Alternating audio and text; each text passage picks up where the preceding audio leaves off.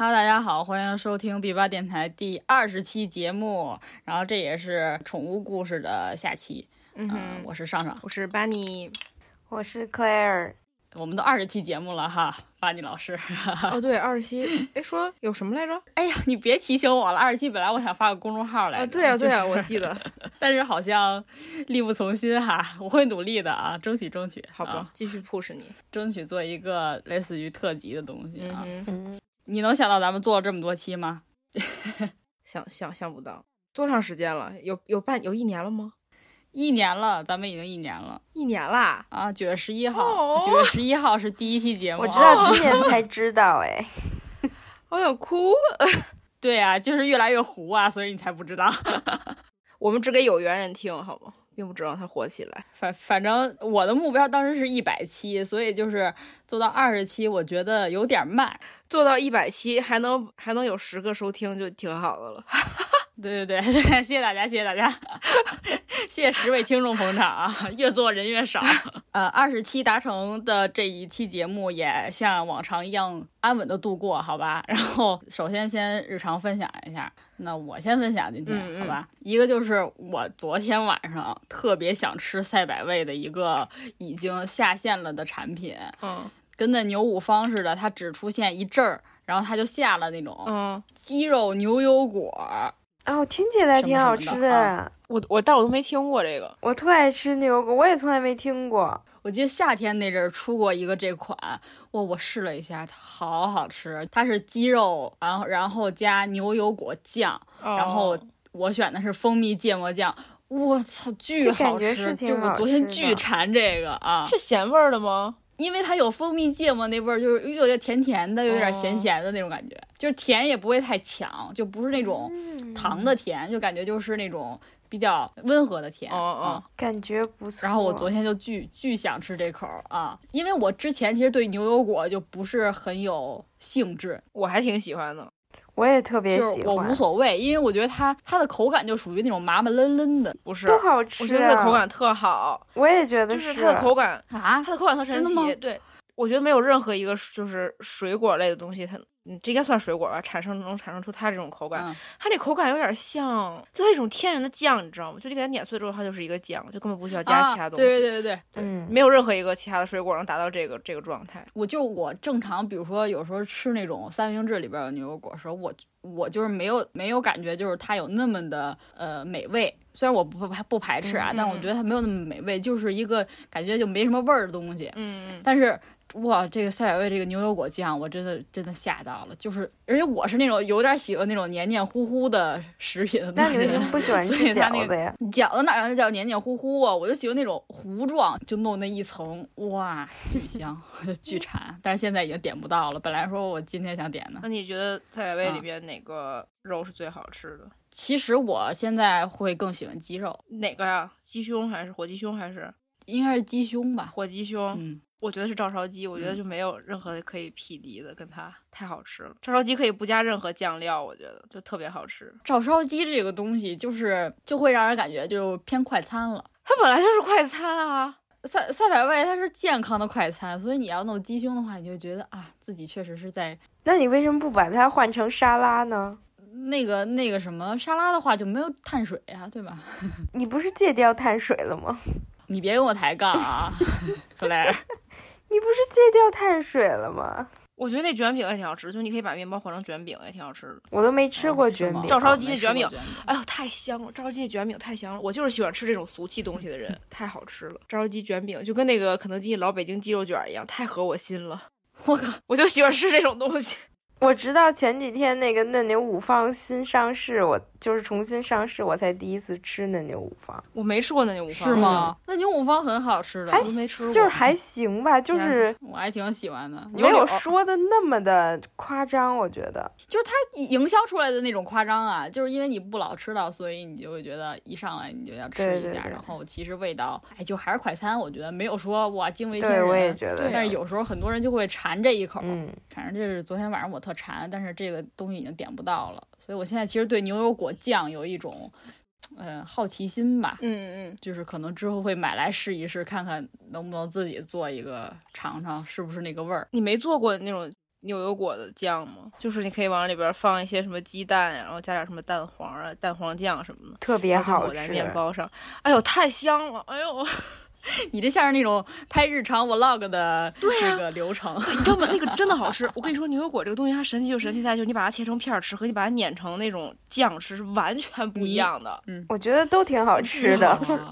对，但是不一样的好吃啊，对吧？感觉完全不一样。对对对，我觉得挺好吃。我没有自己买过牛油果啥的，挑牛油果也是一门学问呢。太轻了不行，有时候太软了之后打开之后里边是烂的，也挺恶心的。哦，我之前一般都买直接就是碾成碾好了的那种，就一盒牛油果酱。哦，那你就不是行家了。不不不，要自己做。那很麻烦呀。嗯，不麻烦，就是早上的时候你就。切一个 bagel，然后抹上那个酱之后，然后再加一片什么什么东西，然后再煎一个蛋放在上面，再抹一点那个那个叫什么，就是一种一种 cheese，但是又不是那种 cheese，是那种碎碎的那个东西，哪种啊？就是抹的那种，不是一片一片片状的 cheese。啊，我知道了，我知道了，我忘了那个牌子叫什么了。再把那个牛油果那个放上去，真那个酱放上去，真特别好吃。哎，不过我觉得就这个东西，我是第一次尝试，但是你们俩就感觉像是一个很习惯这个东西，说很多年了，不好意思。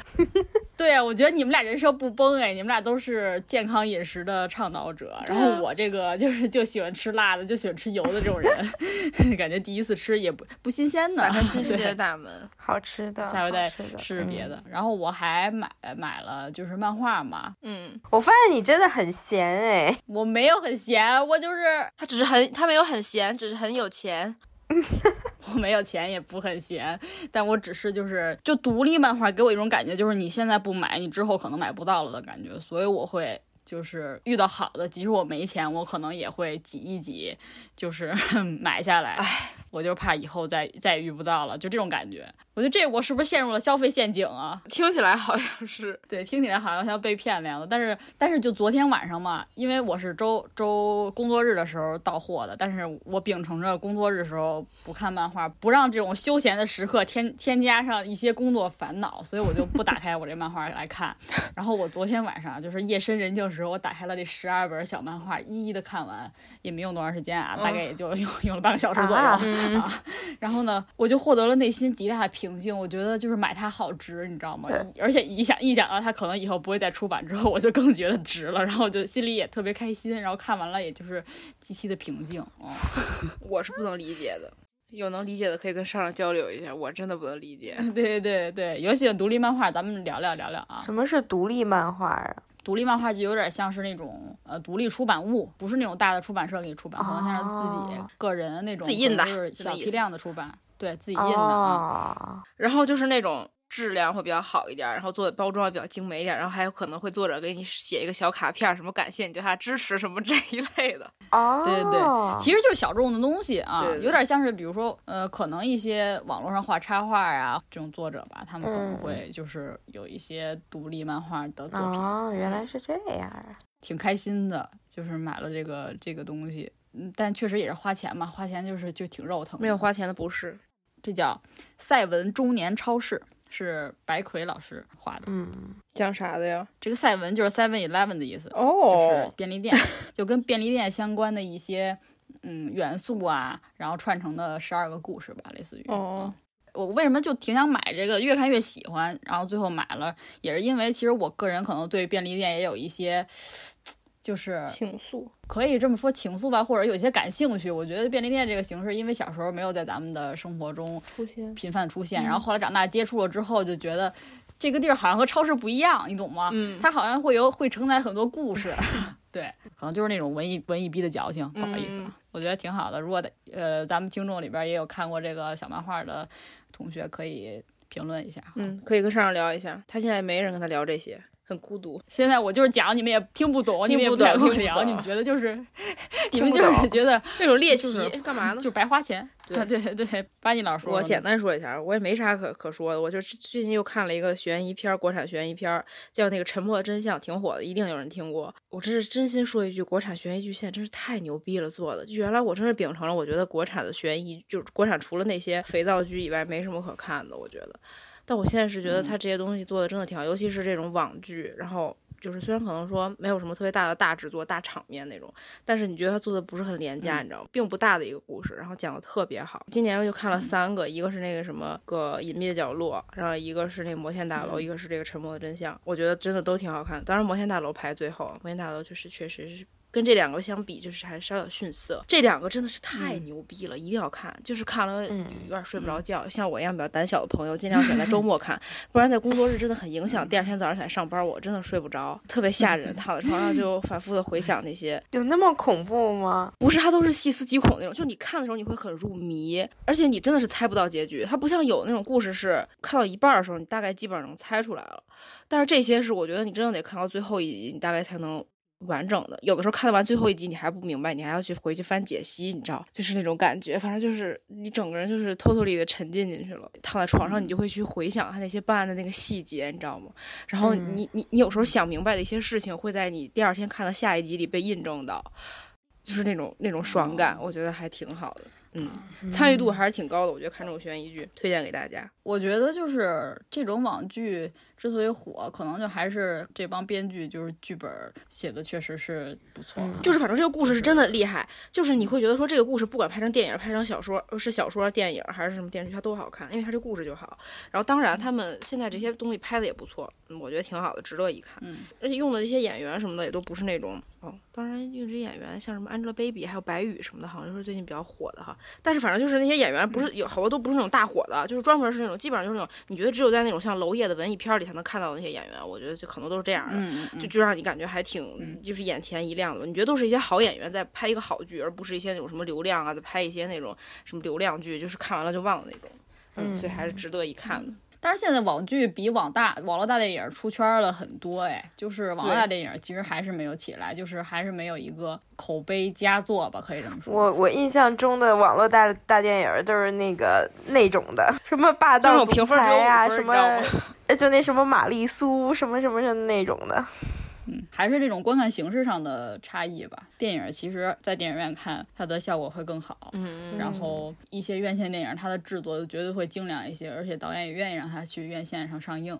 嗯。但是剧集其实你一直都是在呃平板、电脑上，或者说这些对，就是移动设施、移动设备上看。嗯。所以就是它做出这种就是优良的网剧是有有机会的，有一定机会的。对，而且就是确实不需要投入什么特别大的成本。就咱们现在也不不经常看电视了，对吧？对，年轻人都不经常看电视了，所以网剧它有自己的这种。我就最近也也打开过电视嘛，然后我反而觉得这些这些就是在电脑上看的这个，我不知道叫什么分辨率啊，还是说什么也好，我觉得比在电视上看效果好好好多。我觉得电视上那就现在特就特彩色，然后看我眼睛特别不舒服。我我们家已经很久没有开过电视了，应该。我也好久没看过电视。特别彩，然后特别亮，然后特大，然后那人那大脸，然后你就感觉我靠特吓人，然后你觉得哦还是看。看一看到，然后你突然看到你的你面前的电脑打开之后，你觉得哇好舒服，还是看电脑吧，就这样。嗯，那个 Claire 呢？那我简单的分享一下我的生活吧，就比较无所事事 嘛，无奈。对你那天天在家待着，你说就比较闲嘛。但是我不知道你们你们玩不玩密室？以上上的这个胆小如鼠的性格，估计是不不太。我玩过，但是感觉我不玩。但是我玩那感觉好像不是很恐怖，所以就是还没什么感觉。啊，因为我平时就是一玩，我们就是玩恐怖题材，我们就觉得如果你不玩恐怖的、不刺激的、没有真人 PC 的，就是没有意思的这种感觉。然后再加上我们平时一起去玩的，就是都是很喜欢看恐怖片的那种，就是去的是北京的这几个恐怖的密室。我我们玩的也不多啊，主要就是有那个《迷生绝爱》或者是什么埃，还有埃博拉这种的。嗯嗯嗯嗯，妈耶！我已经很淡定了的这种人。然后我们上次去长沙的时候玩了一个密室，我们退出了，就太恐怖了，是吗？吓死了！因为因为当时我们是因为我们是只有四个人去。哎，我们五个人去的，但是那个最低要求限制就是五个人嘛。正好有两个人跟我们想跟我们拼场，我们就 OK 拼场吧。结果进去之后，那两个人就疯狂的尖叫，加上死命的抓着我们，然后我们就觉得这这一局就玩不下去了。再加上人家长沙那边的密室确实跟咱们北京这边密室不太是一个 level 的，所以就 你歧视是不是？那那是说他们那边人普遍比较大胆。对。可能因为他们吃辣吧。虽然不知道有什么联系，但是我觉得这可能是一个联系吧。就是咱们这边的这个鬼追你追的都不太尽全力，我觉得。就可能不太让你有那种身临其境的感觉，然后那边可能是让你觉得真是真的，就让你感觉。咱们这边也挺有身临，是也挺也挺有身临其境的感觉的。其实，就咱们这边的场景布置的，或者是就是就感觉经费在燃烧，就咱们这边确实是花了钱的，但是就是鬼不尽力是吧？对对对，就是真人 NPC 这这方面，所以说我觉得体验感还是不错的。你真是这种密室的这种专家，有哪个能推荐一下吗？嗯，我也想玩。我觉得要是去北京的话，反正我虽然说巴尼，我不会陪你去，我自己去。我在门口等着跟人拼场。还是那个迷生好玩一点吧，我觉得。在哪儿啊？呃，好，应该有连锁，这应该是全国连锁的。然后咱们这边可能是在三里屯那个世贸公三那儿。怎么写呀？这俩字儿，工字旁一个啊，对对对，一个耳，然后生就是生活的那个生，它是那种日式恐怖的。妈呀！哦，好想去，有没有想去的朋友？咱们又给人打广告了。有没有想去的朋友可以可以跟我一起去？我想去。下回你跟 Claire 组，我已经玩过了。你不想跟巴尼玩呗？那个应该是最最少是四个人玩吧，我们上次就是四个人玩的，还挺好玩的。因为我上次去玩的时候，跟老杨他们一起去，然后他也是不敢玩那恐怖的，然后他就非他就玩那种什么科幻的什么的，就好没意思哦。那就不恐怖啊，那都没有真人 NPC 来跑出来追你。对呀，什么都没有啊。对呀，那就是不恐怖了。哎，没意思，这种东西我一辈子不会去玩的。我想去。就虽然我是一个天秤座，但是我就是很多时候我是没有自己底线。但对于恐怖这件事儿来说，就恐怖和香菜这点这两件事来说，我是绝对要死守的。Claire 还有啥要说的吗？就推荐了一个密室，北京密室。那你说在北京待着还能干嘛？有悲伤的感觉。对，我也觉得怎么有一种这片土地。就是你们不觉得咱们这边很无趣吗？就是确实没什么可玩的。当然，我们本来就不喜欢玩，我们喜欢就是待着。对，就是于姐说这个，就是，呃，我的性格可能就比较适合。就其实我还挺喜欢北京的，就因为我就是一个无趣的人，我就我就想在家待着。就我也挺喜，我也挺喜欢北京。我觉得就是像那些外地有很多好玩的地儿，那也也挺能吸引我。但我要去在这儿旅旅游玩两天就行了。你就是比如说让我一直待在那儿，我可能也不会玩。对，我觉得这个还是还是干我这些事儿。所以，所以我觉得我每次在机场的时候都特别高兴。就在北京机场的时候，就觉得要因为要出去玩，我也高兴。然后回到就是回到家，到家里我也高兴。明白这个心情？你你可能就是喜欢机场吧？对，就不管怎样，我都挺开心的，挺 happy 的。好久没去机场了，我也是。别说机场，连动车，连连高铁站都没再去过。别说高铁站，连地铁站都很少去。我前一阵子还去了一趟长沙呢，我发现人家那边真的又好吃又好喝又好，呃，倒是没好玩吧。很热，感觉很晒，挺热的。但是，但是我觉得那个茶颜悦色真的挺好喝的。哦，好多人推荐，我看说是真的好。为什么不能开到不能开到北方来呢？可能就只有长沙跟那个武汉有吧，别的地方应该都没有。但是我不得不说，真的真的秒杀一点点，就真的比咱们这边奶茶好喝挺多的。我觉得，我觉得主要是如果你喜欢喝茶喝茶的话，应该都挺喜欢它的那那个奶茶的。成吧，来吧，那今天就分享的分享就到这儿，好吧？咱们进入正题，就是咱们先回顾一下上期吧啊。上期其实咱们分享了一下自己的这种养宠的经历，你没有看到我发给你们的那个火鸡照片吧？看到了，好吓人！我觉得那脖子特吓人，咯里咯哒的感觉。哎呦，我特害怕鸟，我真不行。红的跟蓝的，就是你们能懂我小时候为什么害怕它了吧？能懂，我懂。我现在看着都害怕。哦，我也是，就他们一过来我就得跑。嗯，然后 Claire 就详细的讲了一下，就是比如说你要想养猫狗这种嗯比较常见的宠物啊，一般就是购买方式啊，然后领养的注意事项啊，还有一些饲养上边的方式，咱们上期就聊的比较仔细了嘛，这是相当于给宠物新手的一些建议，对吧？然后呢，我觉得这期节目咱们可能会侧重的聊一聊，就是。可尔自己的养宠故事，对吧？因为上期节目咱们都知道，他原来养过一只狗，然后现在养着一只猫。克莱尔可以分享一下自己养自己家的小宠物的时候，有一些什么高兴的呀、生气的呀，然后 各种各样的故事，我觉得都可以给大家讲一讲。我觉得你可以想到哪儿说到哪儿，这个故事。嗯嗯嗯。OK，我我们家的猫和狗都不是购买过来的，但是也不是领养过来的。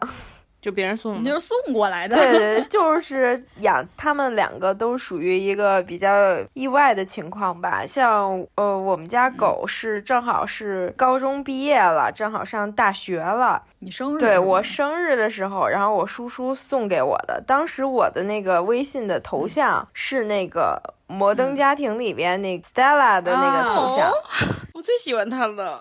对对对对对。然后因为我特别喜欢那个 Stella，然后我就把它设为头像。我叔叔看见了，就就是在我生日前一天，突然就是打电话跟我说：“走下楼带你买狗去。”哎呦，好暖啊！嗯，就把这个狗就作为一个生日礼物送送给我了。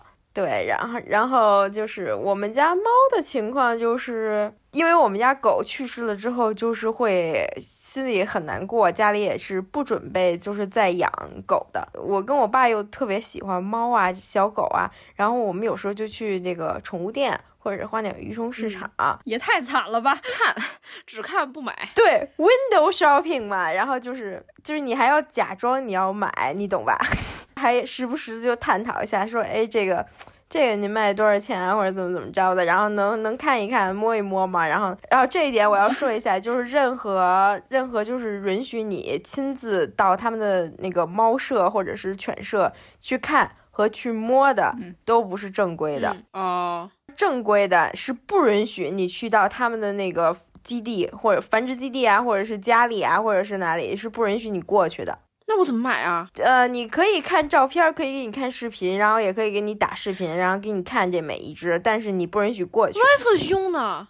因为你身上可能是携带的病毒啊，或者是细菌啊之类的，对这些小猫小狗，尤其是没打完疫疫苗啊或者什么之类的，都是有非常致命的这个因素的。如果小猫小狗染上这个猫瘟啊，或者是狗瘟啊这种的，就是基本上一直染上，你这这一屋子所有的都会死掉。任何正规的都是不允许你们亲自过去看的，参观不允许参观，对，是不允许参观的。那如果我要是决定我要购买了，那也只能是说看一下这个，然后到时候他直接直接给我送到家里来了，是吗？那我还能反悔吗？可以反可以反悔是可以反悔，你再送回去，但是你的这个一般的定金是都不退的。虽然我也知道是为了猫猫狗狗好了，但是就是比如说你想象中的。就是想要一个特别活泼的，结果结果送来一特别温顺，或者你不想要这，你可以跟那个犬舍或者猫舍的这个主人商量，说能不能换一只，这种情况是可以的，但是。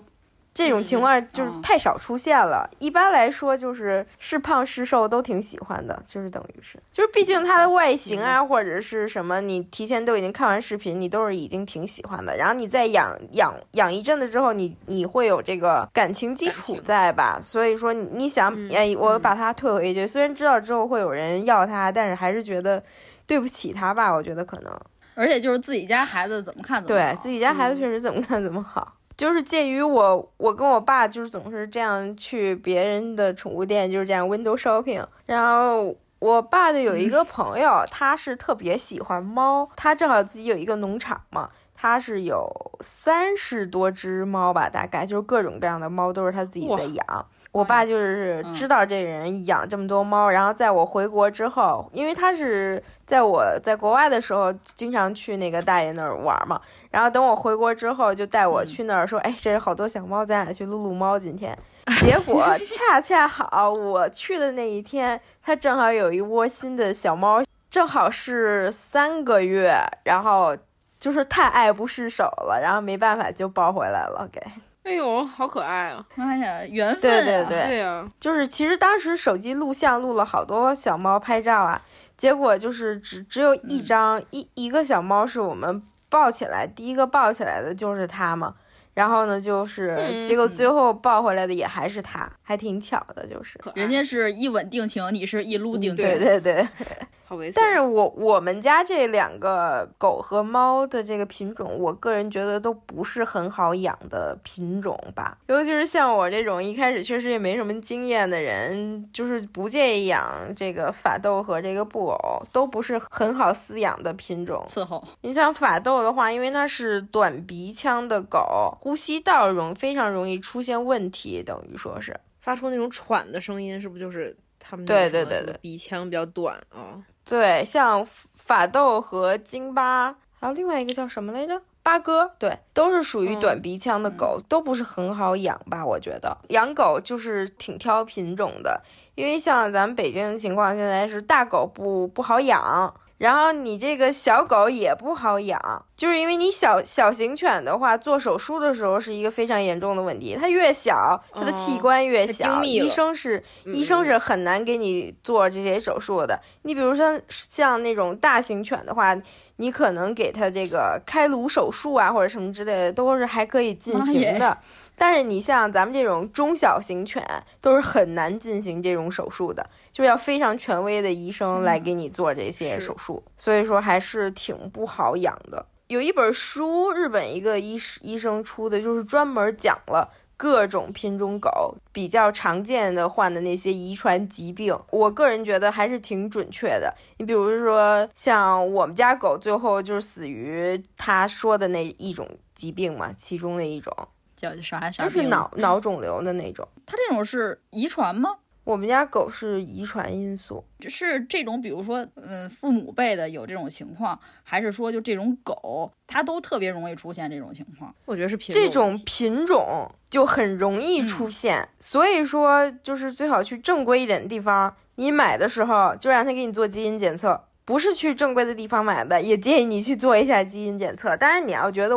无所谓，反正就是它再怎么说你也养了它了。其实我觉得做这时候做检测也没什么必要了。就算测出来你说有毛病，你能怎样？你还把它扔了，对不对？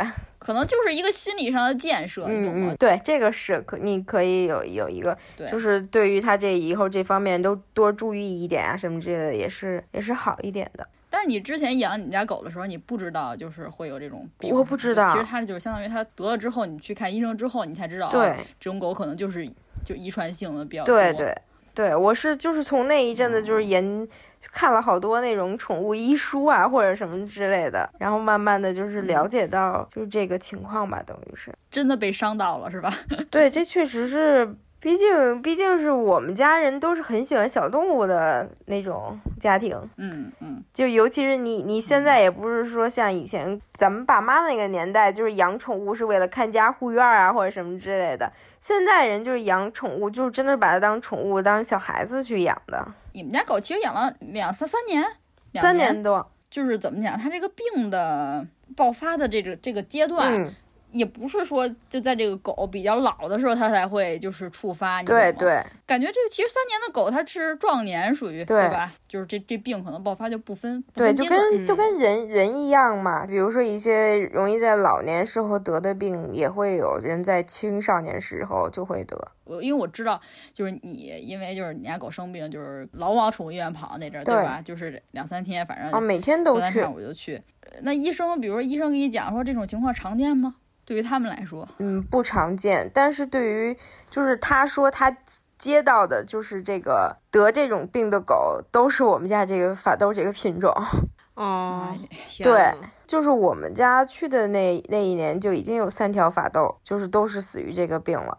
感觉是他们的命运，这种感觉好难受啊。最小的那个就是大概八个月都不到，宠物店买的，我记得。那你说这个跟宠物店有关系吗？我觉得是有关系的，因为大部分宠物店都是从后院环境比较差的地方来进过来的，因为宠物店很少说是正正规的，他们因为他们肯定不可能说给你做什么基因检测啊这些的，卖出去就是卖出去了哈，近亲繁育或者什么这些都很容易得这些病的，而且它的这个爆发都是非常突然的，像我们家平时照顾。我们家狗的情况是非常非常细心的，它稍微有一点不正常，我我因为我反正晚上也不睡觉，我爸妈白天又起来，就是我我能观察它一整晚，小时监控，对，能明显的感觉到它稍微有一点不对劲，就是我。第一次感觉到的时候，就感觉它稍微有点僵硬，然后不爱吃东西了，然后我就立刻带去医院检查了，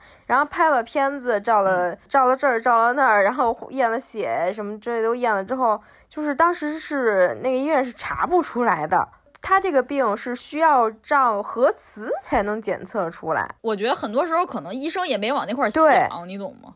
照可以照核磁的医院就很少，就是咱们北京可能有三家吧。得是那种比较大型的了，我觉得。对，因为要照核磁，我觉得一般都可能涉及到得做手术了。照核磁的话就得麻醉，因为麻醉也是有一定风险的嘛。所以当时也不可能说就是因为他就是有点不吃东西啊或者什么之类的，我就把他送去照拍个核磁那种的。第所以第一天就先把他带回来，第二天我然后我晚上我也没睡觉，然后那我那几天应该是三天都连着没有睡觉吧。就是能感觉到他晚上的时候就慢慢变得更僵硬了一点儿，他也没有呕吐或者也没有说什么其他症状啊。然后早上的时候我就我爸早上大概五点多吧，我就把他把我爸叫起来，我说不行，我觉得还得去宠物医院再去检查一遍，感觉他又又有点还是有点不舒服。然后我们凌晨五点多就去那个医院检查嘛，摸摸这儿摸摸那儿，就是。摸不出来什么，你能明白我这个意思吧？因为你也检测不出来，然后所以说就是又回家来了。等到了那天上午，还能跑一跑、遛遛弯儿，然后自己去大小解决一下大小便之类的。回家之后，到了当天下午的时候，他的后腿就突然不能直立了，因为他是脑肿瘤压迫了他的这个神经系统。神经，对他神经系统的之后，他就会慢慢变得四肢瘫痪。好快，对，特别快，这一系列都都特别快，就是当天晚上就已经就直接抢救了。其实下午的时候，我们就去送去那个城区里边的那个医院，好一点的嘛。然后那个医生也是，确实那个医生挺好的一个医生。然后他的那个同时，我就是也联系一些别的医生啊，什么一直都在咨询啊，什么之类的。当时去了之后，他就已经后腿没有办法行走了，就只能靠两个前腿走走路嘛。爬呗，一直抱着他，就就你能想象那种心情吗？就是本来还还还好，说就是说没事，就算瘫痪了以后，就是就是也养着他或者怎么着之类的，每天就是抱着他出去啊，买给他买可以买婴儿车推着他之类的。医生说您您先放这上面，我我一看就是一放那上面我就开始哭，我一哭我爸也开始哭。哎呀，就是当时真的就是就是好好的，自己就跟自己家里小孩突然突然瘫痪了一样，那种感情是是是一样的，我就觉得。然后当时医生就说，只能先给他打那个肝肝胆甘醇降颅内压，应该是甘醇，忘了具体的那个学名叫什么了。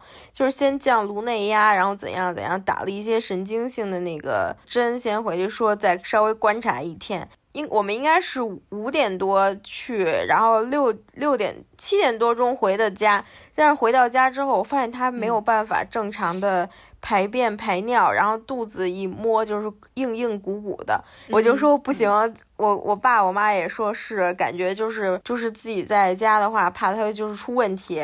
然后晚上九点多，我们就又开车把他送去医院，然后让他那个住院观察了。结果当天晚上他就大吐血，跟那个出血，哎呦，哎呦，太难受了，太受罪了，觉得，哎呀，多亏了当时那个医生康医生给我们抢救，就真的抢救了整整一晚上，然后不停的就是那个降降温呀什么之类的。但其实从那天开始，就是也我们也自己能感觉到，说他的这个时日就是不长了。医生也说，如果说他能挺住说一个星期的话，觉得还是有希望的。然后当时就是每天都化验，然后加上他的各种指标啊之类的都还算正常，所以医生说如果能挺过一个星期，他是有活下去的这个希望的。就是虽然我爸妈当时也每天上班吧，然后就是我我是每天上午起来之后就过去，然后等晚上等我爸妈下班过去看他，然后再把我接回来，然后我们每天就这样来回的跑嘛，等于是到了第五天的时候。医生就是那个化验单，就是他每天都得就是画各种指标检测嘛。第五天的时候，医生就说就是觉得不行了，就建议我们是走安乐的这个程序。其实一开始他就建议过我们这个安乐了，但我们当时就是想，就是人就总是就想万一呢，对，真的就是万一呢，就是不想放弃嘛。也到了第五天的时候，我自己也看到他那个化验指标。因为毕竟你前之前他那个指标还是可以的，那天的时候他那个指标等于是已经超出了正常的那个系数几百几千倍，确实是没有什么希望了。我因为我是自己过去的嘛，然后我赶紧给我爸妈打电话，我说觉得可能说不行，我说这么再拖下去，觉得对于他来说就是太太痛苦、太煎熬了。因为上位应该见过我们家狗，我们家狗是属于那因为法斗嘛，它都属于稍微胖胖一胖胖一点的那种，就是比较肌肉啊、健康啊。它平时大概是二十七斤到二十八斤这个区间吧，但是它到最后就是短短的那一个星期吧，就已经是骨瘦如柴的状态。哎呦，太难受了！他吃不下，他吃不了东西对，就是靠输营养液嘛。但是真的太瘦了，当时我就是从这家医院出去之后，就拿着他的这些化验单呀，或者是这些他的各项指标啊什么之类的，看他这个情况，就是打车去另外也去另外两家医院都去问了，然后包括。当时微博上边也求助啊，或者什么这问了好多那些比较权威啊什么之类的，就是觉得确实是没有希望了。他是肝脏、肾脏、心脏，还有那个就是五脏六腑啊，所有的指标都衰竭，全部同时衰竭，并且不是轻微衰竭，是非常重度的衰竭。就比如说你说人生病，对他能告诉你他痛啊，他。难受啊，但是小动物是对没办法表达的。人其实有一些病的时候，嗯，你还是可以，就是说就治抢救，对吧？但是我觉得动物生一点病，它的严重程度其实是人的就十倍百倍这种这种情况。对，就它但凡出现一点不对劲，就咱们人可能觉得啊，你肾有点问题，可能是觉得还能治。但是可能动物它出现一些肾的问题，或者哪个器官出问题，它可能就是已经可能会危及到它生命了。对对对，嗯。但是当时我觉得还挺暖心的，因为我爸妈当时是从从他们就是工作的地方赶去宠物医院嘛，然后我就打打车，打一辆车从从那个他当时在的宠物医院去另外两家宠物医院去咨询一下嘛，拿着他那些单子。当时那个司机，司机就在我过去路上，正好我朋友打电话过来问我情况怎么样，然后我就一边哭一边跟他说怎么怎么着，怎么怎么着，然后说我就说感觉快不行了，他现在怎么怎么怎么怎么样的，然后那个司机就跟着我一块儿哭，感同身受了，可能都是宠物的爸爸妈妈。我觉得就是只要养宠物的都挺能理解这这种这种心情的，包括当时我们家在宠物医院的另外几个家长也都跟着我们一块儿哭。我问一个问题啊，那你说是因为我突然想起来，就是我我哥哥家养的狗吧，然后反正是是最最后的结局是，我记得好像是丢了。它这种宠物的最后的结局是它跑丢了，你你会就是更难受一点，还是说就是它就是这样死亡了，你觉得会更难受一点呢？我觉得对于我来说，应该是这种死亡吧，就是你它，我想象的就就哪怕我的狗丢了之后。我我心里可能就知道有一个寄托，我知道它还活着，它可能在别人家也生活的会好很好，对，就是但但是它的结局可能可能也会很坏，它可能就直接被那些抓狗打狗的人抓走，然后去杀掉卖狗肉，也也有这种可能。但是你至少心里是有一个寄托的。但是像我们家狗的这个情况是，它就死在我的怀里，就我是眼睁睁的看着它被打这个安乐的这个情况。后来就是你就是再去后两家医院，然后就直接就是都建议你安乐呗。对，就是一看那个指标就会跟我说说是没有希望了，就是一切发生的非常的突然。我我觉得就是人虽然知道就是宠物可能有可能走到人前边，对吧？嗯。但是我觉得养它的时候，你的心理预期都是说你觉得它可能能陪你到十年，对吧？这个是十年这个阶段啊。对，这是你一个。长久的预期，你不会想让它两三年啊，对吧？你那么好的饲养它，对吧？你就是把它当成亲人一样对待啊，吃好喝好，也没有亏待它。但是很多时候，其实人生也是这样吧，对吧？有可能就是不知道哪天就有这么一件事儿出现在你身上，哎哎，所以我觉得就是，嗯，很难不难受。那后来后来你就是你们家都就是饱受那种 痛苦的 折磨呗，就是有阴影氛围当时。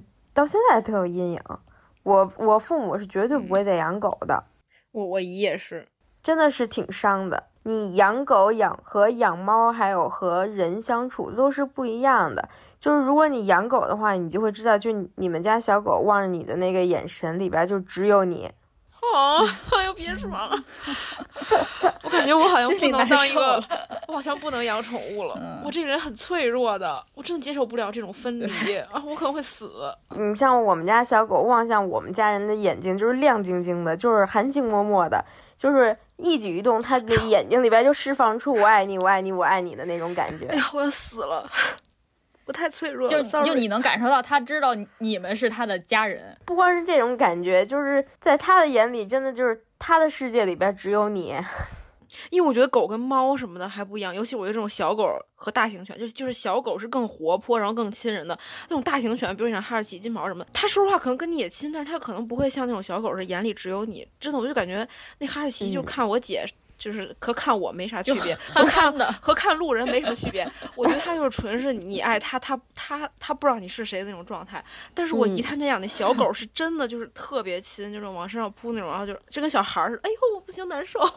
又要哭了，哎，我我分享一个我的就是我身边的故事吧。虽然就我没养过，没怎么养过狗啊，但是我哥也是，就是养过一只大型犬。但是就是家里是农农在农村住嘛，然后就是也没有什么没有什么，就是比如说你之前说到那些什么养狗上面的问题，对吧？遛狗上面问题，狗就是从我哥特别小的时候就初中就开始养，反正活了特别久，感觉就十多年，长寿狗。对，就最后就是老死了嘛，相当于他从少年就一直养到一个就是青壮年，你懂吗？从学生养到了就是上班工作，呃，然后有一次他这狗就跑丢了，就是可能村里边就是有那种坏逼，你知道吗？哦，他就可能把狗圈起来，然后就可能卖狗肉那种啊，嗯嗯，然后就是大狗就是它好卖呀，对他来说，对，然后就圈自己家里去了，然后我哥就找不着了。我哥平时属于那种硬汉形象，你知道吗？但是就他对动物就特别亲，就对小狗、小猫什么的都特别好。嗯，就是我姨和我哥就满村的问，嗯嗯，就是恨不得隔壁村都问啊，就挨个打听，挨个街坊挨个问。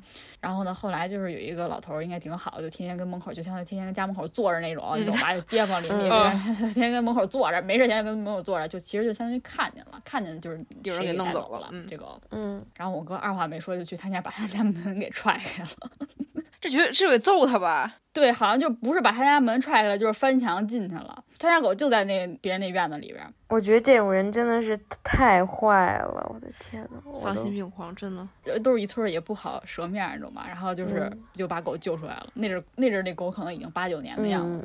然后那狗其实也特别通人性，狗都挺通人性的，其实。就比如说家里有一块肉，就是小猫可能就给刀了吃了，他家狗就。就看着，就看着馋，但是不吃。我们家狗也是，就特别好，特别听话。你让它吃，它才吃。对对对。最后可能就是真的就是老了，没有什么病，但是就可能哪儿都衰竭了。后来，后来就是我妈也是跟着跑医院啥的，一就输液，输液，最后也都是走不了。狗的一个情况就是说，它衰竭之后不吃不喝，对啊，然后就是动不了，走不了。嗯，后来就在家里边就是就是就死了。然后后来我哥就是。特别硬汉一人，然后就跟家里哭，你知道吗？肯定的呀。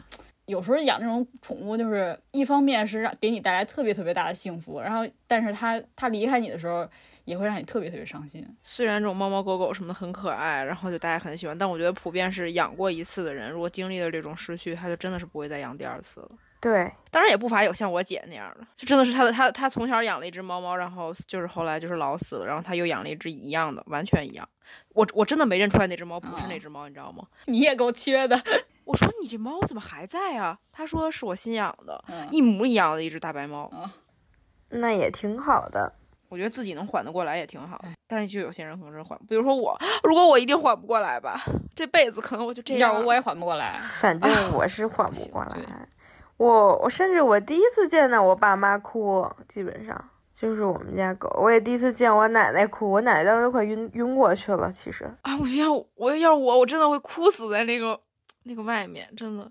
嗯，就就比如说像我我舅奶奶他们家就是一直养了一只小博美，然后后来也是可能七八岁的时候，因为小体犬就是很容易得一些心脏疾病或者怎么着的，然后那个狗就是而且不好救，不好救。然后也是一些心脏上面的问题，然后去世了。我舅奶奶这个人，就是在她自己亲爸去世的时候，她都没哭，你能懂吗？就是她是那种很很很冷静、很理智的那种人。他们家狗去世的时候，她哭哭的昏天黑地的。我当时可能还不能理解，真的，好像舅奶奶是那种能能接受一切离去的人，但是结果对对对，那时候之前我没养狗的时候，我不太能理解，但是我后来确实能理解这种感情了，因为你你人人的话，你至少到最后可能会没有什么遗憾啊或者什么之类的，但你狗是肯定会有遗憾的。就包括我们家当时为什么选择安乐，是其实如果我我要是想让他硬撑着，他还是能撑一段时间的。我觉得至少可能能撑个两三天是没有问题的。但当时还面临着一个问题，就是我马上就要出国了，没剩几天的飞机就要走了。正好我父母当时也要跟我一起去国外参加我的毕业典礼。我我们最担心的情况就是他去世的时候，就是到最后。对，没有人陪着他，没有家人的陪伴。像我们家狗的情况，就是从从从它抱来我们家这一天起，就没有自己一条狗在家待着过。周末和我放假的时候，都是我跟我爸妈带着。然后，如果我我爸妈上班，我去上学的时候，都是我爷爷奶奶在带我们家狗。这是比小孩还上心的。就是就是刚开始可能会就是出去一两个小时，把它自己放在家里，然后回来之后发现我们家狗会哭，它会吧噔吧噔掉眼泪。哎呦哎呦，别说了，哎呦我天！所以就是从那以后，我们就再也没把它自己放在家里过，就去哪里都都抱着它，就是也也不怎么，就是我以前是一个特别喜欢喷香水的人，就买了好多好多香水。但是我们家狗是短鼻狗，它对这种香的味道就比较敏感，它就容易打喷嚏或是或者什么之类的。从那之后就基本上再也不喷了，就是也为它其实做了很多的改变吧，等于是。就跟小龚老师，小龚老师他们家狗就你看，其实也是不让自己待在家里，它会有一些情绪。如果你经常陪伴着它的话，它就不希望你离开它。其实我觉得你你在和宠物和这个小狗相处的时候是。更轻松的，因为你和人相处的时候，就是至少你要和他讲话，或者你要你要是，就是感情不一样，还是就是很简单，就是你跟人交流的时候，你其实你不知道他在想什么，而且你也不知道他对你什么态度，但是你和你的宠物在一起的时候，你知道他全身心的爱你。所以你会感觉很轻松，在这种环境，而且他不向你索取什么，而且他也不他也不用你跟他聊天或者什么，在他身边就行了，就这种很简单的关系，而且而且让你产生了一种被依赖的感觉，就不像说你说爱人之间啊，或者是父母子女之间，其实是有这种依赖在，但是他的这个依赖其实会给你形成一种压力，但是这狗不会，猫不会，哎呦又哭了，难受，太可爱了，就是比人和人之间的相处更更更单纯，他的那种东西是单向的。他他对你的爱就是更单纯，所以更珍贵，你懂吗？哎，真的哎。所以说，我们家以后就是说，再再也不会养狗了。对，我觉得你不像说什么，你说我现在在养一只新的宠物，其实你根本就不会这么想，你完全都不会有这种想法，说用这个新的宠物去冲淡它它的离开。我觉得任何一个有心的人，他他还是在你心里的那一块儿，对吧？对 对，永远有一个位置。就反正这个事情就是无解，就是你怎样。怎样都都会难过，都会伤心。现在就是夜深人静想起来，我还是会哭，还是会难过，还是会后悔。而且就是哪怕我知道我对对他进行安乐是对他对他来说最好的一种方式，是他最能减轻痛苦、最舒适的一种方式，但是你还是会，就是人总是会想，万一说我当时的判断是错误的呢？毕竟他不会说话，他也不能告诉你他是什么想法。所以说，我们相当于是你对这个生命是完全负责任的这个状态。就是我相当于劝你一句，我觉得就是，就是很多因素都说明了他可能真的就撑不住了，所以可能就采取安乐对于他来说是一个最优解。就是还有一个情况是，他不像人似的，他会说我我我哪儿疼，我哪儿不舒服，对吧？我想闹脾气，他不会这样子，他只会就是说。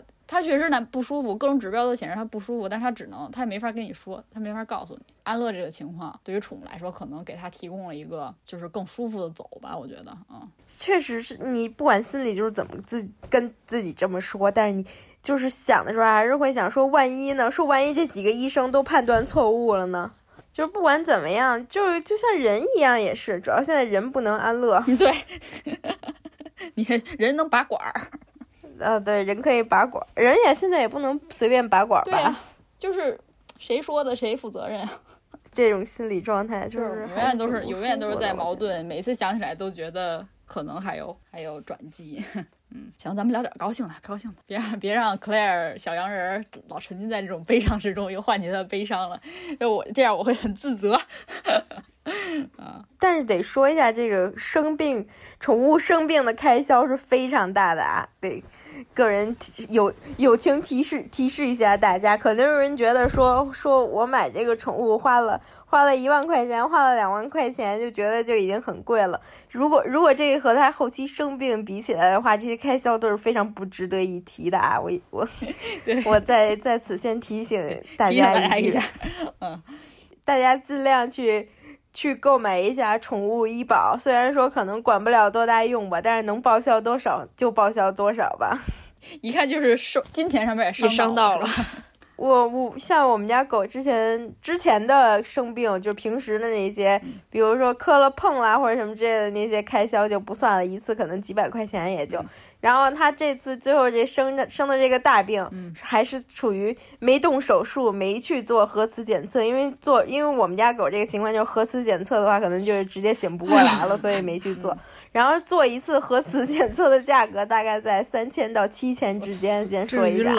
然后拍。拍一张片子，当时因为当时是我们家狗是属于就已经严重的状态，每天都要拍拍哦不不用拍片子，但是得有每天做一下血检什么，这一周的价格大概是一万块左右吧，撑不住了，撑不住了，撑不住了。然后这火化的价格就比较便宜了。嘿，你这你这话说的让人怎么接呀？火化价格便宜，没法接。当时我们家狗如果是。想强行开颅手术的话，但是这种情况，它的它的这个醒过来的几率大概也是百分之一吧。然后，你要是强行想送到那个呃北京这边，确实有一个是之前给雪豹做手术的那个医院，好像是可以给宠物做这个开颅手术。做这个开颅手术的价格大概是十五万左右吧，应该是。坐不住了，窒息了，窒息了，真的没。所以我在这里先先友情的提醒一下各位和。这个宠物生病的价钱比起来，你购买它的这个价钱是非常不值得一提的。对，我觉得，我觉得克莱尔说的这个这一点确实是很有参考啊。就比如有的人图便宜，他可能就是从那些宠物店买，对吧？他觉得挺便宜的，猫舍狗舍挺贵的。但是可能站在一些，比如你看病治病这些角度来想，其实你买贵一点更有保障。就你其实可能省省掉了那一部分看病的。但是你你要你要硬杠说说我说说我们家狗就是从从摊小摊上或者从那个什么黑黑市里边买过来的，也挺健康的，也也也没得说。啊，因为你确实你也也有健康的，但是你不得不说，就是大部分就是出现这种疾病的，都是从这些黑市上面买过来的，对不对？对，就是至少你你从这个正规的地方买，你你是得到了一个保障的。就比如说现在说我家是土狗啊，也没什么检测，就活了活了二十多岁，不是不是夸张了啊，就是不能用这种基准对你不能去杠判断。要站在说，呃，你准备养一个宠物，然后你希望它能陪你更久，你希望它更健康的角度来说，对于你来说是一个保障，那你就是要选择一个宠物来源更靠谱的地方。就很多东西都是以防万一，所以还是建议大家说去比较正规的呃地方去买。呃，就算花多点钱，我觉得也是值得的啊。在这个宠物吃食上边，就也也稍微注意一点，就尽量不要给他们就是经常给他们人吃的这个东西嘛。就是你还是要给它吃一些健康的。与其说你在它这个。宠物的这个玩具啊，或者衣服上面花这个太多的钱，你就不如说把这个更多的钱花在它这个吃食上面，因为毕竟说你这个吃食是与它的这个健康是最直接相关的嘛。对，所以说你你这个食盆啊、水盆就经常记得给它换一下，给它清洗一下。嗯，然后呢，但是啊，对于就是他们自己如果自己在家就是很无聊嘛，你像小狗，它就什么都能。玩儿，然后你要走了的话，它一般就在那儿趴在门口等着你回家嘛，嗯，懂吧？但是他们就是，如果他们玩玩具的话，你就尽量给他们买一些就是就是比较不爱坏的东西。我自己还是挺推荐，就是你，可能就是淘宝上面买一些就是几块挺便宜的那种，但是其实玩的时间是很短的，因为我们家狗是法斗嘛，它。可能玩两天就就就给咬坏了，直接，因为狗的那个牙还是挺锋利的。我还是挺推荐那个宜宜家，嗯，宜家的那些就是给小孩玩的那些什么毛绒玩具呀，或者就比如说之前我们家狗就是经常玩的是那个宜家那个小黄狗，嗯哦，特别可爱那个 Kimi 同款小黄狗，那非常的耐咬，就是咬了这么久都一直都没有咬坏，到现在都还没有的坏。对猫就不一样，我们家猫就喜欢这种小老鼠啊，或者什么就就特别便宜的那种，或者塑料袋啊、纸箱子啊这种的。塑料袋。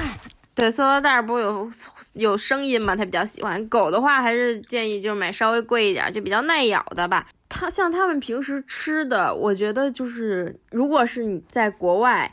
有有条件有能力的话，就是比较推荐生骨肉喂养嘛，就是直接就是网上就比较像什么 raw meat 之类的一些公众号都会有推荐过那些生骨肉的那些配餐，就是怎你的那个配料是要怎么给他们配的。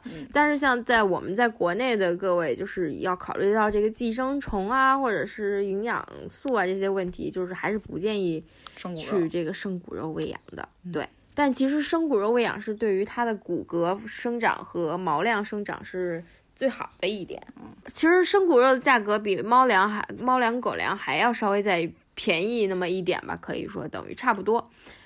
然后比较贵的，国内能喂到最好的应该就是冻干类，冻干是挺贵的其实。然后进口牌子就是什么 K 九、威毅、Stella、Prima，然后国产还有朗诺、帕托诺尔什么之类的。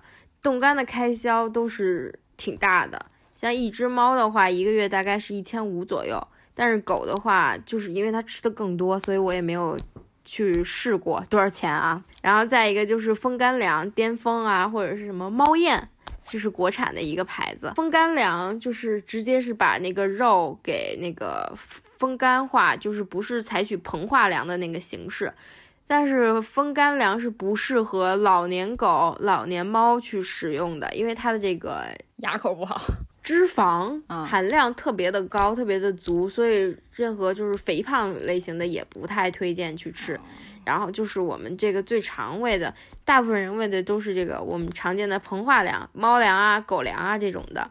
就直接，因为它价格比较便宜，所以就喂这种的就是特别多。一般小幼猫幼犬是好多人推荐喂那个幼猫粮、幼狗粮或者是奶高粮，但是其实你直接喂它就是任何好一点的全期猫狗粮是完全没有问题的，不用非得去追求什么奶高粮啊什么之类的，其实是营养不一定就是比那些全期粮更好。做的更软一点吧，但是其实你把全气粮泡软了是一样的，而且可能营养价值也会更高一些。就比如说渴望的猫粮，可能就就会比那个别的那些幼猫粮会好一点。渴望、爱肯拿或者什么这些都是比较常见的一些牌子，然后还有国产的好多什么网易啊什么之类的都是可以选择的。就这关于这个，就网上有好多好多的测评，可以就是自己去做一下搜索就可以。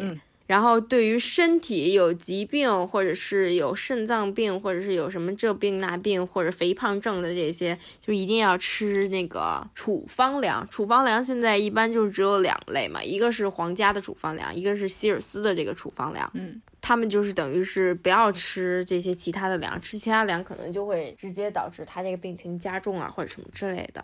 哦，还有一个就是好多人养了猫和狗之后，嗯，都想。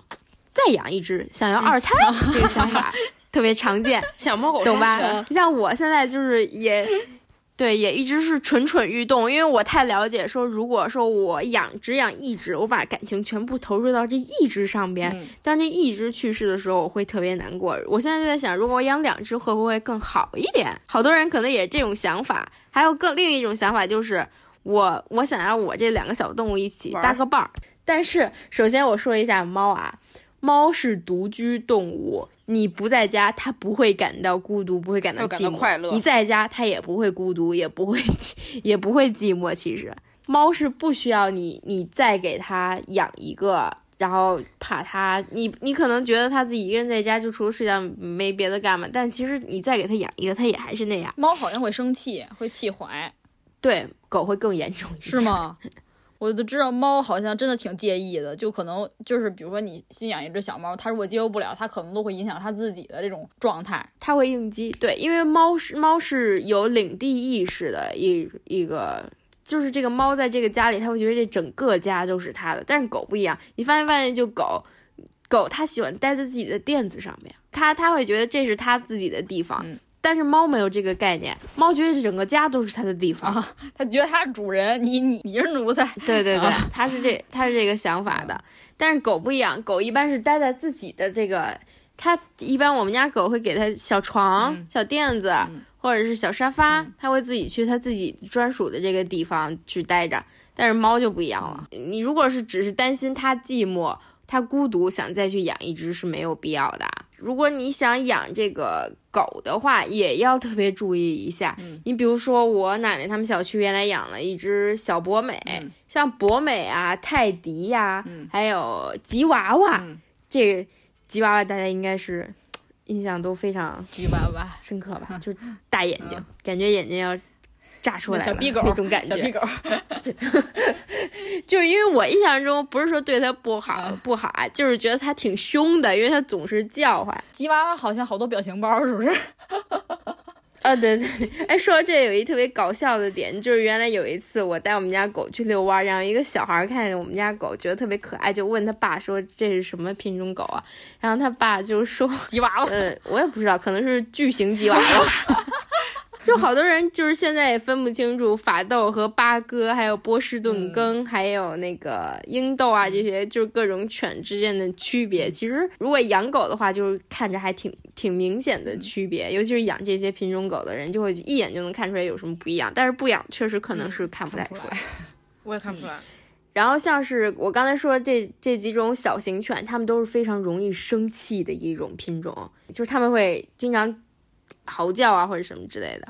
我奶奶他们小区就是原来有一只小的博美犬，因为家里就是养了一个二胎嘛，就又养又抱来了一只小狗，然后他就特别生气，然后他就郁郁寡欢，然后呢，他就觉得家里人不爱他了，或者怎样，他自己可能内心戏太多了，然后他自己就被自己活活给气死。我操，敏感敏感，这是真的，这不就我吗？真的这种。就是一一定要注意，就是如果说你你家里要是养了这个二胎，一定要在对于就是原住民 更多的关怀，更多的关爱，就去少少去理一下这个新新来的小家伙。我我觉得比比他们那个家里边生二胎还还还敏感，真的太敏感了。嗯，对。因为因为你你不知道他生气到什么地步，真的气死！像这种小型犬，心脏又不好，一气就直接给气 死了。那个真的是活生生的给气死的。嗯，你想养狗或者在同时在养猫，或者想养猫同时在养狗这种情况，就尽量两者的年龄如果是差距大的话，就是尽量是老狗和小猫，或者是老猫小狗，但是。嗯，怎么说呢？就是猫都是属于比较厉害的，因为狗狗都是属于就一定会凑上去跟你亲近的那种，所以一开始肯不管是一开始还是之后都会免不了挨打的。如果是老狗和小猫的状况，可能会稍微好一点点，但是不管怎样，狗都是会挨打的。哦，好惨啊！嗯，那你说如果就是比如说两只小狗一块养，这种是不是就没啥没啥？一起来应该还行。狗的话就是很少打架，我觉得，狗都是互相玩儿，感觉。就比如说你要一开始就养两只小吉娃娃是没有事情的，我觉得。那多吵啊！一天到晚 是叭叭叭叭叭。我觉得吉娃娃就是我那种我会烦的狗，吉娃娃特别能叫，真的，而且你不知道它在叫 什么，特厉害。它莫名其妙就开始叫。呃，吉娃娃特别狗狗仗人势，你懂吗？我经常遛弯的时候碰那些吉娃娃，就就看见我们家狗过来了，我们家狗也没没招它，没惹它，拴着绳子在那遛弯呢，它突然就。汪就突然对着我们家狗一直在嚎叫，然后呢，我们家狗就稍微过去想闻一闻它，然后它就立刻跑回它的主人怀里，就像被欺负似的，然后就缩在它主人的那个怀里，然后就开始就就特别表，我就觉得。感觉感觉吉娃娃就是那种装柔弱，呃，对对对，我 就绿茶吧。我觉得我觉得它特太胆小，是有一一点，是太胆小，我觉得它对它特别胆小。我觉得可能是因为它体型上不占优势，它只能仗人势。对对，也有可能没有安全感。但是我确实见过有那么一两只泰迪的主人，嗯，特别，嗯，就是我虽然说可以理解他们为什么这么做，但是我还是非常不赞同这种做法，就是他们给狗做声带切除手术啊。就让它不不叫了，是吗？对，对，它就是会叫，但是就发不出来声音，就是那种那那种声音，妈呀，就是没有平，不是不是像正常狗那种叫声，就是哑的。对哑的那种，对，就跟人人似的，想想说话说不出来那种感觉似的。我觉得这就就要我说，这就管得太宽了。你养狗你都养了，你还给它做手术，你这养不养啊？到底？而且我觉得，我碰到我我到现在为止碰到过两只泰迪的主人吧，就是给这个它嫌吵啊，因为 因为泰迪确实是更喜欢叫叫一些，对对，就不能说话了。我觉得这种主人还是。你他妈养个宠物还给人变成残疾了，行为还是我挺难以接受的。你们这就是虐待，我跟你说。然后有的猫主人给猫做去爪术，真他妈有钱没有钱没得干。我觉得不是有钱有钱没得干，这根本就剥夺了它这个宠物的这个天性啊。对，我觉得这个可能有点像是咱们，就咱们相当于进入一个讨论讨论环节了啊。比如你站在我一个不养宠物的角度来说，我可以接受你给宠物做绝育，因为我知道绝育可能对宠物呃有一些正向的作用，比如说可以延长它寿命。我我知道的啊，可能延长可以延长它寿命，对吧？嗯。我觉得这个是可以接受的，而且包括可能它出去你遛它呀，或者说对于它来说可能更舒服一些，因为我知道猫如果猫发情，它其实自己是不舒服的，对吧？它不跟人似的，说你有这种欲望或者你能控制或怎么着的，它可能对于它来说就是一个动物动物的呃本能上的东西，它可能会不舒服。我觉得做绝育我是可以理解的。但是其实包括染毛、染毛色呀，然后刚才你说那种什么去生态、去生带，啊，什么给猫做就是什么把爪子给怎么着了？去爪术。去爪术。对，我觉得这他妈不就有毛病吗？对，我想说你改造它干嘛？到底？我也是这么觉得。对，我觉得这种这种情况，我就真的特别不理解。我以为给给猫狗染毛已经是一个 够奇葩的事儿了。说白了就是他们认为，如果这个世界上有一种不会叫的狗，他们会觉得很开心。然后，但是现在世界上没有这种狗，他们就自己给人家弄了一个，嗯，就挺就挺傻逼的。我觉得如果这个世界上真的有一种不会叫的狗，然后你想养，我觉得 OK 可以，每个人有自己的喜好，对吧？但是现在是问题是没有，你非要给人家变成那样，神经病。不是，我就在想，如果说那样的话，你养个兔子不得了吗？又又带毛又不会叫唤，然后你也能摸一摸，你还不用遛了，你干嘛就是非非？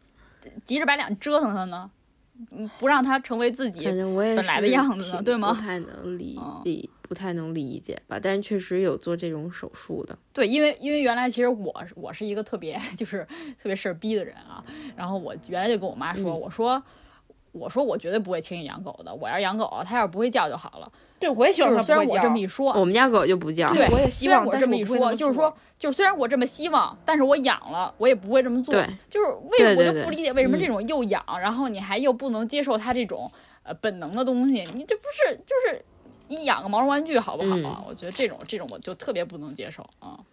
不过说到这，我觉得我我至少到目前为止，我们家养宠的这个。经历都是很好的。你像我们家狗是从小就不不叼垃圾桶里边的东西，不咬鞋子，然后这就是很多东西它都是自己天生就会的。我们家猫也是，我们家猫也不会说把东西从桌子上面扒楞下去，然后或者也不会不咬人，也不挠人，就很乖。我们家猫，嗯，我还有一个问题啊，就就是说，呃，教育狗猫狗的时候，是不是也会打它们呀？到目前为止，我是没有打过他们的，但是，嗯，就是教育猫狗就打的这个程度，因为就很多情况下，比如说一些爱狗人士，比如你打狗，就很容易就会被被批判为虐待它，你懂吗？嗯，对，这个我觉得也有点像打小孩儿，就是你很难界定这个。我我个人的看法是，我可以接受别人这样去做，但是我自己应该不会就是去。那样子对他，因为我觉得他是，因为首先他这么做，我觉得他大部分情况是不知道自己这么做是不对的。你要做的是要让他意识到这么做是不对的。打，我觉得打不是唯一的方式。小的时候就是最就是尽量，你如果要打的话，就是尽量不要说打的太用力，就因为有，因为我我我知道你说那种打狗可能就是象征意义上的打，但有的人就是在教育他们说是真的打。嗯，对，有的可能就是打的狗都就是就是他一个真的感觉疼，可能两天就两天腿脚都不利落那种。我觉得这种其实就对，有的人是真的那样子打的，对，那样做我是绝对觉得太有点太过了。就是小狗的时候，可能可好像是把报纸卷起来。就是拍地上来着，有过这种的。我爸妈应该是当时就吓唬吓唬，其实就是威慑它。猫是没有什么必要，你你越打它，它越越那个什么。猫的话，因为一方面就是猫狗难免闯祸。那你就是教育他，可能人想到的一些方法，因为你不是说像小孩似的，你能跟他聊，对吧？你你比如说你是一个脾气特好的人，然后小孩犯错误了，你能跟他讲道理，对吧？即使他即使他一个呃混逼，你也能跟他讲讲道理，你能跟他说话。但是猫狗可能人想到的唯一教育他的方式就是打他吓唬他，所以我我就觉得这个其实很难界定，你打的会不会手重了一点？其实四舍五入就相当于就是在虐待他啊，还还是我觉得吓唬吓唬得了。我跟你说，网上有好多就是吓唬自己家小猫小狗，然后就是就是把那些猫跟狗吓一大跳的那种，千万千万不要模仿。病来是吧？这我我不懂，就是对，就抖音上边，我好多家长包括好多人都喜欢看抖音。我跟我三姨是我们这个整个家族里边唯唯唯二没有下抖音的两个人。上位可爱看了，我我老看宠物啊，对。嗯，就是上边会有好多就是吓唬自己家小猫小狗的这个视频，真的千万千万不要模仿。就是比如说，我我知道的兔子，兔子是非常容易受惊致死的啊。受惊，就是兔子可能听到什么声音都会直接被兔子快吓晕了，给吓死。对，兔子特别容易被吓过去。我知道羊也容易假死，羊也会假死，就是比如说它感觉到危机，它就僵硬的躺在地上。所以就千万不要随便乱吓。然后猫的话也是，如果猫应激的话，容易得猫传腹。猫传腹的话，首先在过去在以前的情况呢，就是基本上无法医治的。然后呢，就就如果说想了解这个，可以自己去就是搜索一下或者怎样。但是如果说现在的如果得了猫传腹的话，治愈的几率大概还是有百分之六七十。但我知道挺麻烦的，对，花费很高。花费确实是挺高，大概得一只治好了，应该三三四万，应该也差不多。你说说有病没病？给人家吓成这样，还是花三四万给人治？但是猫就是任何猫应激的情况都可能得这个猫传腹啊，就是比如说养一小猫也可能。就是你，你不要让它害怕，你也不要经常换这个环境。就是那个好脆弱。我想起一个问题，就是我看有好多那种，就是他们拍，他们不是故意吓那个猫，但他们拍那个视频嘛，不是有那个换脸的那个视频，就是会把那个猫，就是自己的脸换成猫的脸，然后就是你抱着那个猫，然后那样，然后就是，然后那个猫就会做出一个那个，就是往后缩脖子那个，是是挺好笑的，我看着。但是那个是不是也会把它吓到？我觉得，我觉得一定程度上会吓到，但是应该不会至于到传腹的那个状态。主要看你自己家猫的这个。心理状态，但是我我确实我也没有试过啊。就比如说你你们家猫就是平时就是还行，但是有有的猫，比如说就很容易得这个传腹，有的猫可能就因为就是比如说今天它这个自己不小心把自己腿上的毛给弄湿了，你给它洗一下吹一下，它就直接得传腹了。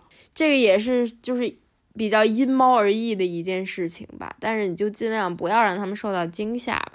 像像狗的情况，就是你比如说你你出去啊或者什么之类的，平时得病，就你能立刻去看。就是狗的话，就比如可能有什么皮肤病啊或者什么病，就是属于小病啊、骨折啊什么这些，就是就是你看了就基本上大部分还是可以看好的。但是你你猫有一个问题，就是猫猫平时它待在家里是不生病的，但是只要它一生病就是大病。咱们刚才聊聊的那个就是抖音那问题，我就是引发了我一个思考，就是其实。大家都知道，现在有很多狗明星、猫明星、什么宠物明星，对吧？就是微博上也好，嗯，我就不说是哪个博主了啊，就是很多，对吧？就是你靠猫靠狗变成大 V 的呀，对吧？然后包括抖音上也有好多这种就猫狗有趣的事儿啊，对这种东西分享。就我不知道，就是就你们对这种有什么看法吗？就是因为其实有时候，包括我也是很容易就去消费这种内容，因为猫猫狗狗真的太可爱了，就相当于相当于云养狗云养猫嘛，对吧？但是有时候我又会觉得，呃，把猫狗宠物商业化，就比如他们成了大 V 或者是怎么样，就是播他们什么，也喂他们吃东西啥的，有时候我会觉得，他们真的是自愿的吗？或者说，人有没有说强迫？强迫他们去做一些其实超出他们能力的，我觉得是超出他们，相当于走出动物的呃舒适圈去做一些营销，就是我不太确定这件事儿啊。我觉得是有的。我觉得就是，我觉得就是，如果你单纯的只是拍一些他们的照片，一些可爱的照片什么的，就是我觉得是一些，比如说自然状态照片，比如说像克莱尔拍他们家那个猫猫狗狗照片，我觉得那视频啊什么的，我觉得也挺可爱的。但我觉得前提是他们就是他们日常的状态就是这样，就是如果是这种情况下，我觉得 OK，分享给大家看是吧？毕竟我们也挺爱看，自己也没有。但我觉得你逼着他们去做一些那种感觉反他们猫狗天性的一些东西，比如说你非让那狗站起来什么跳舞什么的，那个我觉得挺。我看着也不舒服，说实话，就我看着不快乐。还有那种什么非让狗就坐在餐桌前面吃那什么他妈的三文鱼，那我觉得就是神经病。哦，对对对对，我也看过那种，我都没看过啊，就是豪华吃三文鱼，吃那什么金箔，神经病。对，就就是好像就。有点像你说的那种什么冻干粮，然后什么那个生骨肉，就是抖音上就可能有一些博主会分享说一个，比如一个大型犬，就是哈士奇这种，然后他摆一桌子什么有那个什么，还有什么鞭类，你知道吧？让狗做吃播，磨眼，就是类似于。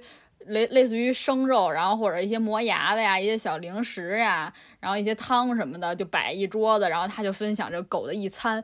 但有时候我觉得这他妈吃的未免不会太多吧？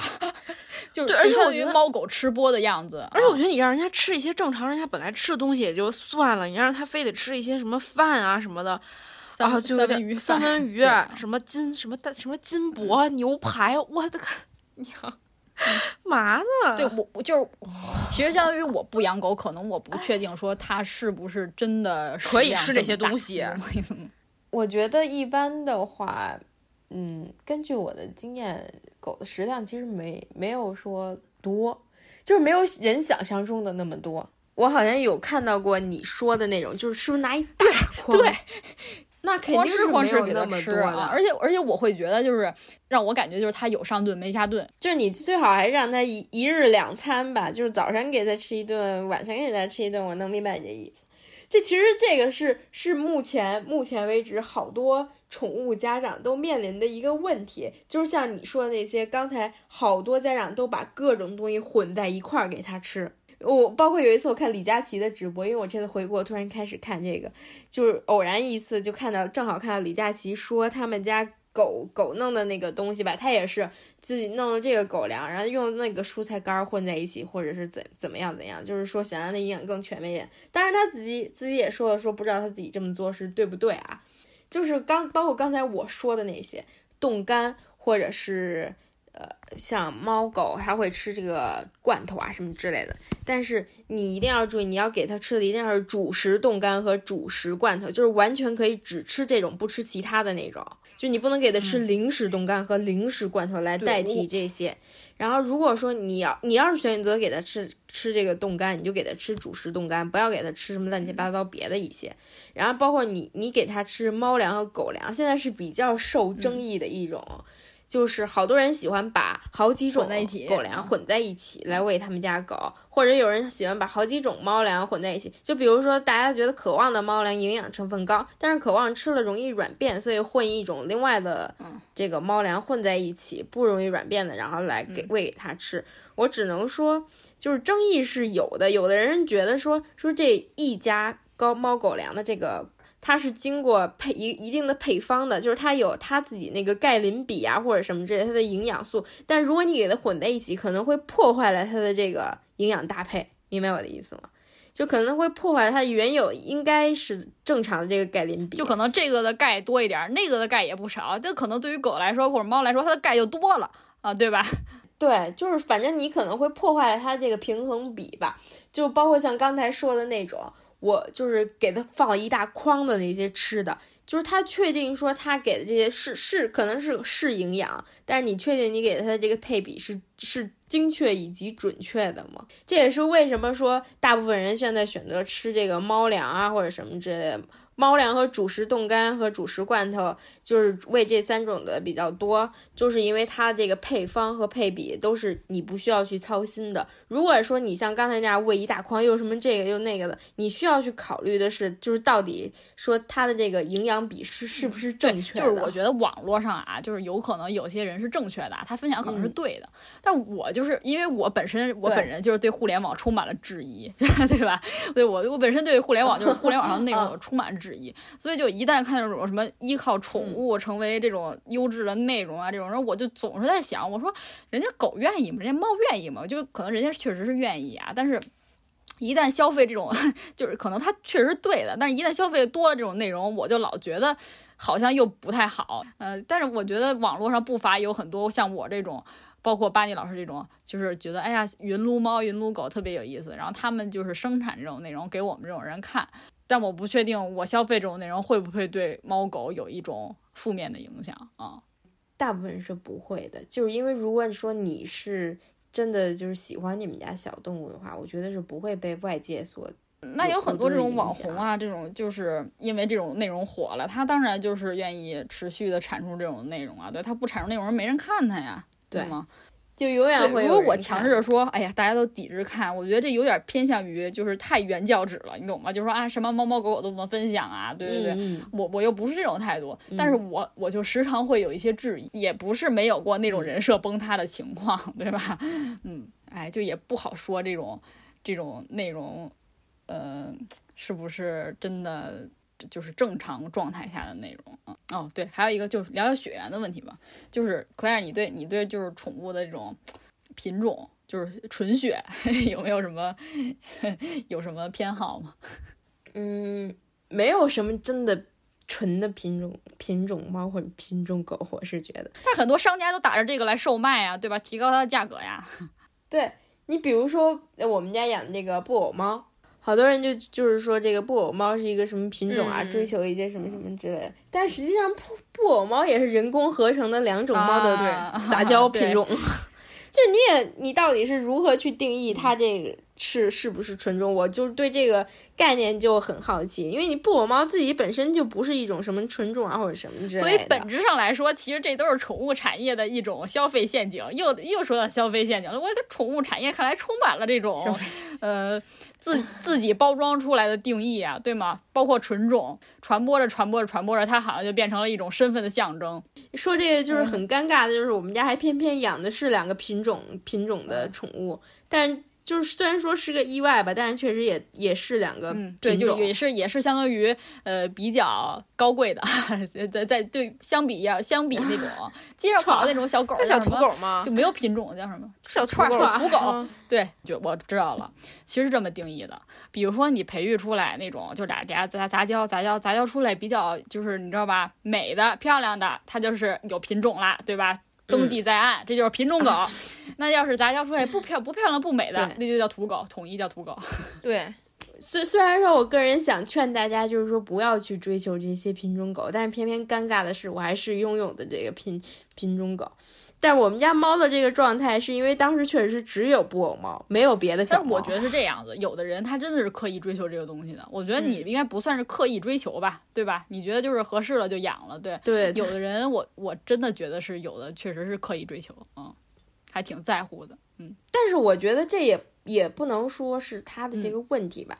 就比如说，我就想养一只金渐层，我不喜欢别的猫，我就觉得金渐层好看，是吧？可以，我觉得也没有什么，就是一定要去责备人家的。确实是，可能有的人说我我就是喜欢这个孟加拉豹猫，我觉得孟加拉豹猫特别不一样，特别与众 不同，我就喜欢它那劲儿。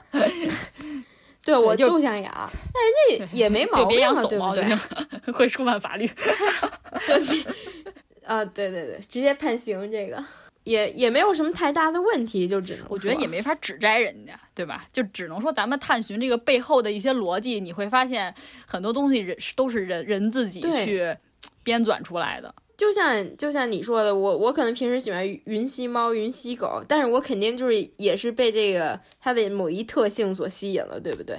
就饲养品种猫和品种狗，可能都是基于一个呃，就是喜好基础上来讲的。但是我觉得从背后的一些逻辑来说，可能都是商家，包括可能培育的人，呃，想抬高价格去做的一些手段，你懂吗？就是我觉得消费者是没有问题的，消费者喜欢是没有问题的。但是很多所谓化成化化成品种和土狗来说，这个这个背后的逻辑其实是有一定的，就是你知道吧？资本运作的，我觉得啊，就不光是布偶猫，包括其他一些很多猫都是人工合成的嘛，就是也是也不是说什么纯血统啊或者什么之类的，对吧？大家如果知道这个背后的逻辑就好，我觉得不妨碍你的喜好。就我觉，我觉得咱们不不评判人家是不是喜欢品种的，还是喜欢土狗。我觉得这没有高低贵贱之分。饲养品种猫、品种狗的人，就会觉得啊，土狗特特那啥，就是血统上的觉得自己自己家这种品种狗高贵。但我觉得，我我觉得对于这种想法来说，这种想法是不对的。但我觉得你饲养什么样的。对你饲养什么样的狗，饲养什么样的猫，我觉得这个我不我不评判，我觉得无所谓，就是个人偏好问题。嗯，咱们最后来聊一聊，就是最后一个问题嘛，对吧？我对宠物的宠物产业就是一直都很好奇，因为我觉得，我觉得近十年来，就是宠物店越来越多，对吧？宠物店啊，就是我觉得，就咱们咱们一般对商场的定义都是，哎呦，逛逛衣服，买买东西，对吧？就是现在商场里，现在我觉得哪个大商场都得有一两家这种，哎呦，展示小宠物，对吧？对啊，原来之前跟巴尼老师去逛商场，还见过那种专门饲养那种兔兔子、兔子的，对吧？没有猫狗那么闹，就在汇聚嘛。对对，我知道，还有小耗子那里头。一方面提供展示，一方面可能会会去做一些美容啊、保养啥的。嗯，感觉确实挺赚钱的。你听听克莱尔之之前的分享，你就能感觉到现在的这些养宠物的这些，其实真的是挺舍得为宠物花钱的。我们家狗洗澡是相对便宜一点的，因为短毛狗是稍微好清理、好打理。嗯，大概是在人民币五十到七十这个区间吧，洗一次澡。然后，但是狗洗澡的频率是很高的，差不多两个星期就要洗一次的。那比我想象中的高。对，因为呃，狗是臭的。就不管我多么爱我们家狗，我必须得承认它的呼吸都是臭的。对，嗯。然后像猫的情况是，长毛猫会贵一点，但是普遍洗猫的价格会。但我知道猫其实不怎么洗澡，猫洗澡的价格，其实你不给它洗也行。像是长毛猫的情况还是需要洗的，清理。然后短毛猫的情况就是你你可以不常给它清清洗，但是也是需要的，你需要给它去一下它那底绒毛啊或者什么之类的。就是尤其它那个短毛猫，短毛猫相比长毛猫脱的毛会更多一点，尤其像大家也比较熟悉什么什么银渐层啊或者什么英短啊，它们这些美短啊。之类，它们掉毛都是很多的，所以说还是需要去去一下它那个绒毛啊，或者什么之类的。就洗澡也是稍微有一点必要的，可能三个月、半年的，你至少还是要去洗一次的嘛。然后像长毛猫的情况，就大概在一个月、三个月左右，就也也要带去洗。呃，我们家我们家猫的情况大概就是差不多，米宝差不多是两个月洗一次。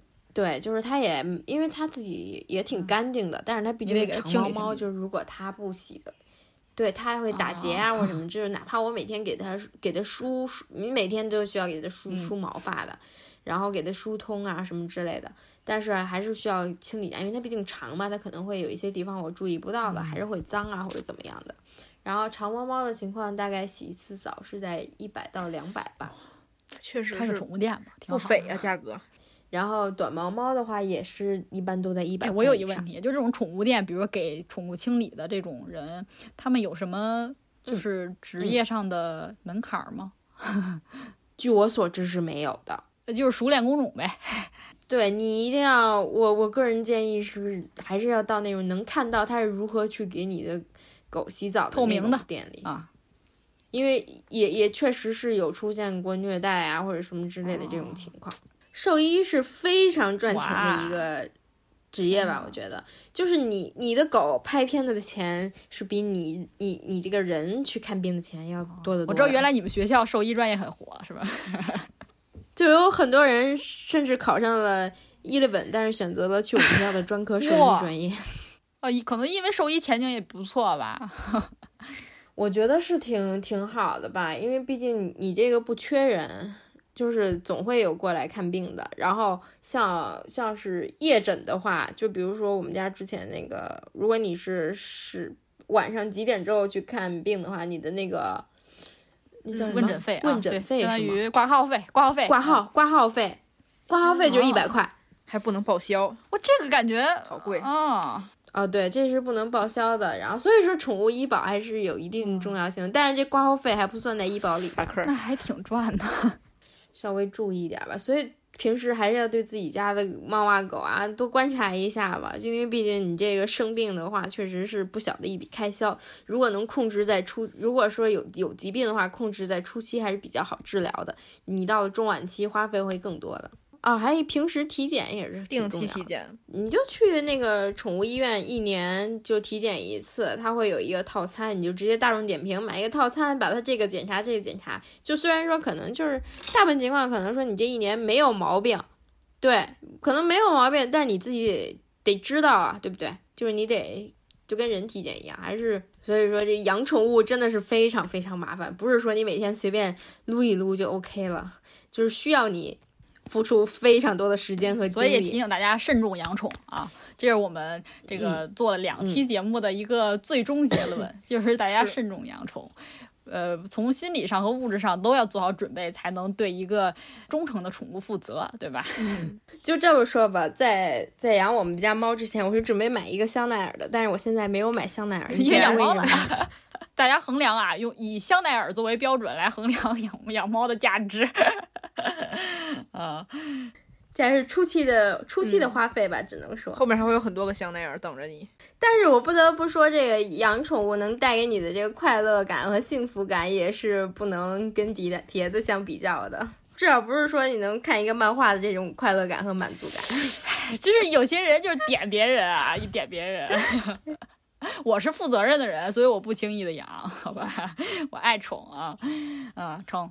那那这这期节目就这样，然后我们的宠物特辑呢也就结束了。嗯哼，呃，之后呢也欢迎 Claire，如果就是学习学业顺利的话呢，然后也多来我们节目来聊聊 别的你最擅长的那些领域，对吧？你最擅长的领域很有很多啊，宠物只是之一，可能还有一些，比如你看看的片儿那么多呀，对吧？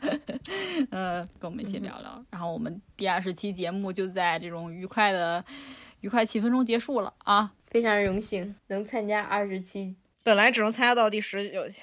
对，你是封箱节目。对，好，就这样吧。那今天就这样，好吧？好，咱们跟大家拜拜，拜拜。